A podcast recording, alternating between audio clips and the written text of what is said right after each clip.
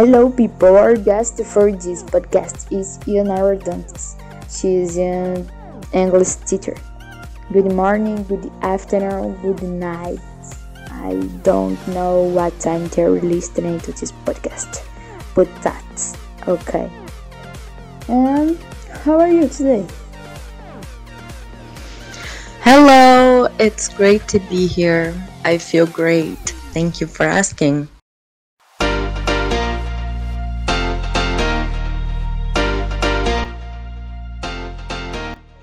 Thank you for being with us.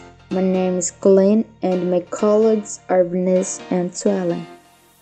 The topic of our podcast is imperialism, cultural Americanization in a globalized world. So we chose to talk about Brazil. Okay? The topic of our podcast is cultural imperialism in Americanization in a globalized world. Cultural imperialism happens when a country imposes its country, values, habits, etc. on oh, another country. Thus, we have the dominant country which imposes and the dominant which receives the imposition. We also have the economy and the influence of one country over another, which is when both are successful in the home country. When consumers like buy and demand to advance the economy of the developing country together with the people who buy, use and recommend. And so when commerce so that influence social part of so influence advances the economy and then everything develops as a continuous link to know the country.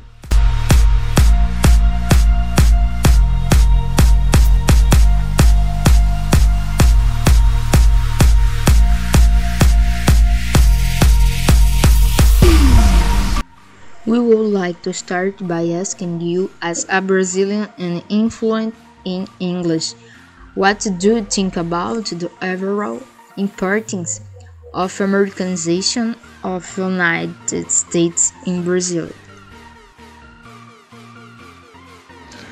That is a great question. As a Brazilian fluent in English, I am fully aware of the importance of knowing the language as a manner of trying to insert yourself into any career, really.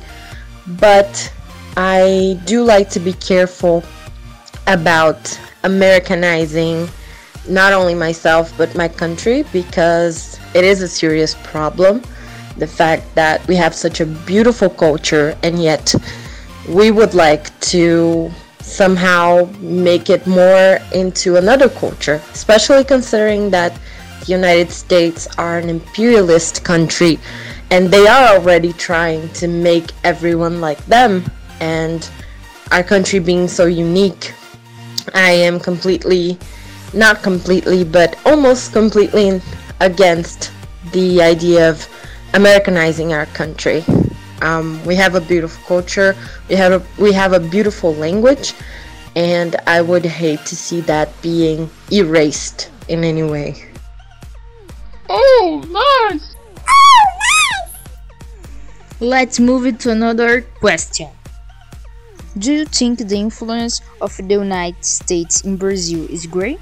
What is its repercussion on Brazilian social mood, on social networks, in tastes, satisfaction, cuisine, movie, series, etc.?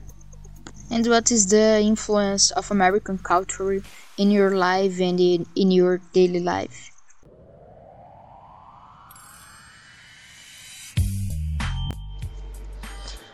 Um, I don't think that the influence of the United States is that great. Um, I will say that, of course, there are always good things in mixing cultures and introducing new concepts into a new setting. However, I do think that it is a little bit problematic. You know, there is a lot of repercussion um, with American trends per se into Brazilian not only social networks but like you said um, fashion, cuisine, movie series, etc. Um, it ends up creating a false expectation of life for younger kids, for example, which are the target of social networks these days. Um, this demographic is very vulnerable and susceptible to ideas, and seeing um, ideas and concepts coming from the United States that are not applicable to our country at all, like their context, their social demographic, their economic state. It's all very different. And instead of getting in contact, more in contact with our own culture, we end up absorbing too much of theirs. And as much as an incredible experience it is to get to know the world, it ends up being a very distorted view of reality. And I would be a little bit hypocritical if I didn't say that that applied to me as well. I grew up watching American shows, and that is even how I learned the language. But I was lucky enough to go into college and get the true sense of what learning English should be and know that it's more about getting myself integrated with the rest of the world and not just trying to aspire to the American way of life, which is such an ideal, but it's not an ideal that applies to our life at all. Great. Now let's look at the follow situation. In the book Imperialism Sedutor, Antonio Tota stated that the media, radio, TV, magazines, cinema, etc., was used as an instrument to Americanize Brazil, being a strategy to propagate cultural imperialism in a country. Do you agree or disagree with such a statement? Why? I completely agree with that statement. As we've said before, the media does play a big role in imperialism and its propaganda.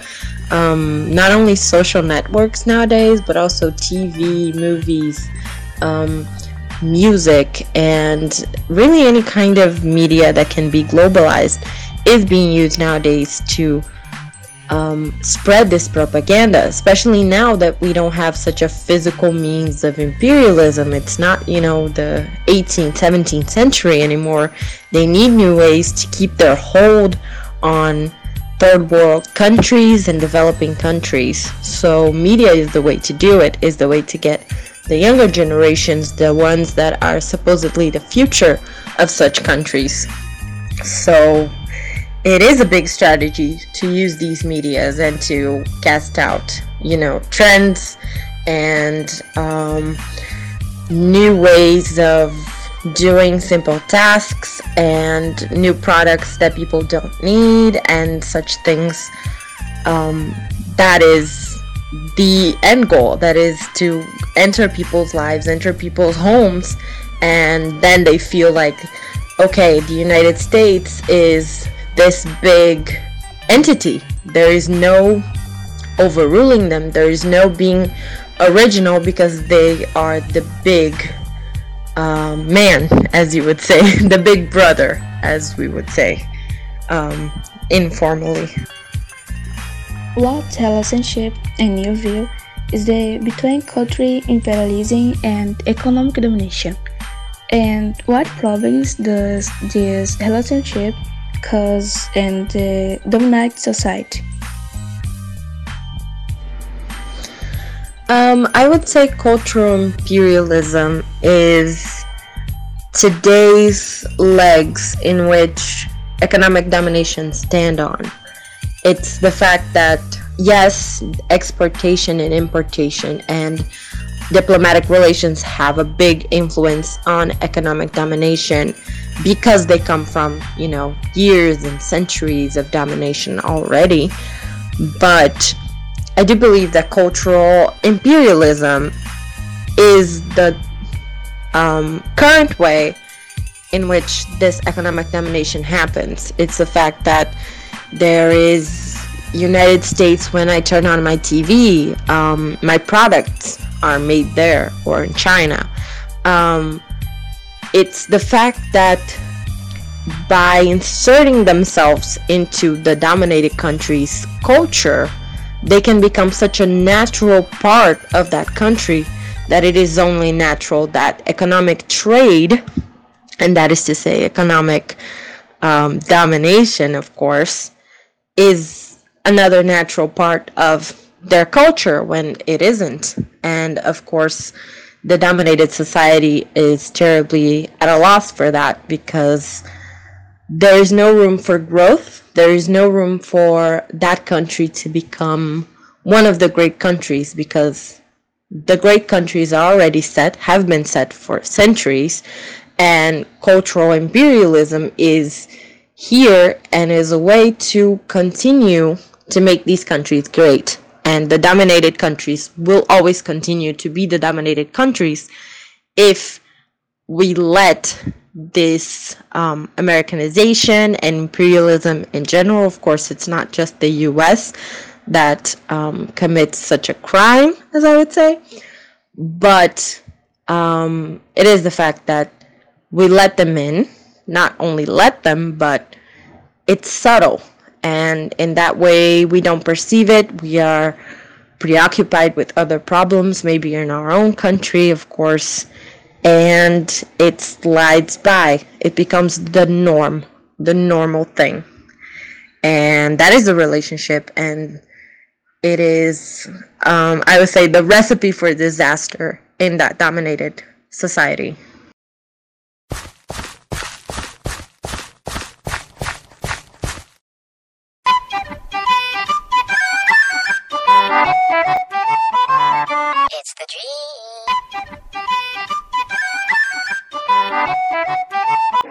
Monteiro Lobrato, Brasil Popular Bate, Governo Times Brasil, Cônica Comissão, UFC, Paiton, Super American Way, which black to boards on Tuesday and Tron, James Muxunia Wimbledon, Restaurant Temptation Dealer, and I bring acrobats, evidence, and of Brazil on Tatuate of America.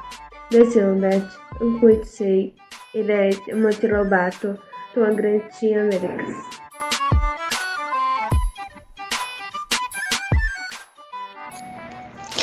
Well, um, it is known nowadays that Monteiro Lobato was of a very conservative opinion regarding a lot of things. He was, even for his time, a very racist man, for instance.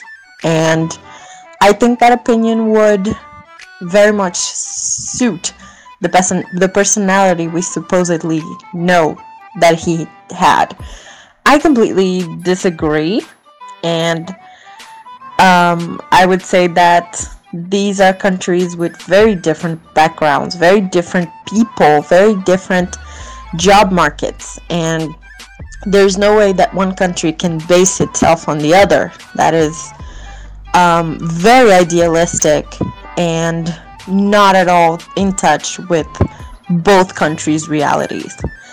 Um, and I would say that being a conservative person, being a man in a privileged situation where he was, where he could influence people with his writing, um, he was, I would say, a little bit alienated in the sense that nowadays, of course, we have more information worldwide about globalization, about how countries work differently.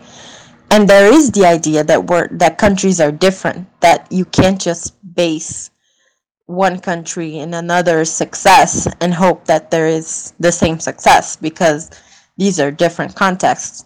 I don't think the idea of context really crossed his mind and I wouldn't be able to point out exactly what made him made him think that, but being a conservative man thinking about economic status alone, which is very common even still nowadays, which is impressive, I would say, he would not look at the bigger, more detailed, more scrutinized picture, as a lot of conservative people don't do even nowadays.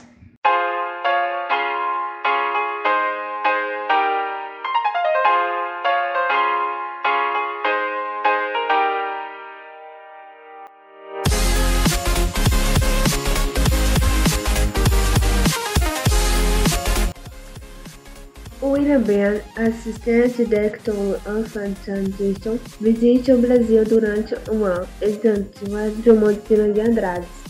Diretamente o Drummond's com jantar. Anticonception of Controlling Based on Inoculation Recruiting. The Uncommon Back Ticket Page with Mathematics um Conception Test perception, econômica and it goes from Thomas point of view. One to three biometrics go into culture.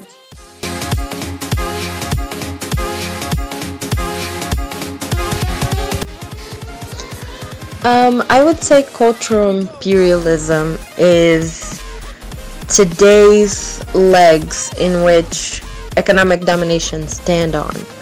It's the fact that yes, exportation and importation and diplomatic relations have a big influence on economic domination because they come from, you know, years and centuries of domination already. But I do believe that cultural imperialism is the um, current way in which this economic domination happens. It's the fact that there is United States when I turn on my TV, um, my products are made there or in China. Um, it's the fact that by inserting themselves into the dominated country's culture, they can become such a natural part of that country that it is only natural that economic trade, and that is to say, economic um, domination, of course, is another natural part of their culture when it isn't. And of course, the dominated society is terribly at a loss for that because there is no room for growth there is no room for that country to become one of the great countries because the great countries are already set, have been set for centuries, and cultural imperialism is here and is a way to continue to make these countries great. And the dominated countries will always continue to be the dominated countries if we let this um, Americanization and imperialism in general. Of course, it's not just the US that um, commits such a crime, as I would say, but um, it is the fact that we let them in. Not only let them, but it's subtle, and in that way, we don't perceive it. We are preoccupied with other problems, maybe in our own country, of course and it slides by. It becomes the norm, the normal thing. And that is the relationship, and it is, um, I would say, the recipe for disaster in that dominated society. You, Gut, for part the podcast. Your contribution was valuable.